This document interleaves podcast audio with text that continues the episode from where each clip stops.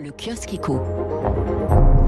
Presse française, presse internationale, la guerre de l'énergie, comme le titre Les Échos, le baril de Brent à plus de 113 dollars en hausse de 50% depuis le début de l'année, le gaz flambe, la demande de charbon s'envole.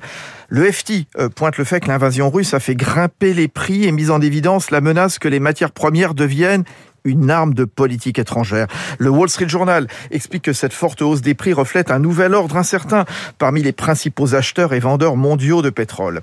Et immanquablement, la question de la hausse des prix à la pompe va ressurgir dans le débat public, prédit Marie Viseau dans le Figaro Économie, un sujet que le gouvernement surveille comme le lait sur le feu à moins de 40 jours euh, du premier tour de la présidentielle. La hausse des matières premières dans l'opinion, reportage au Salon de l'agriculture de Emmanuel Ducrot qui constate que la filière tournesol est déstabilisée.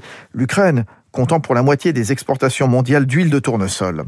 Et dans ce contexte de montée des prix, euh, l'enquête des échos sur la nouvelle recette d'Aldi et Lidl pour séduire les consommateurs en période d'inflation.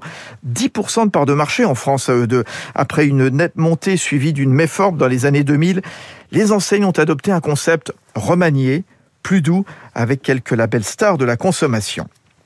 Les échos qui vous révèlent qu'en matière d'égalité homme-femme, les grands groupes français se distinguent. La France conforte sa première place dans le baromètre de l'association Équilibre euh, qui classe les grandes entreprises en fonction de l'égalité entre les hommes et les femmes. Meilleur score devant l'Espagne, l'Italie, le Royaume-Uni, la Suède.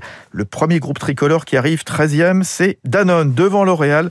Ah, néanmoins, l'étude pointe quand même chez nous une insuffisante transparence sur les écarts salariaux entre salariés et salariés EES. Il est 6h39 sur.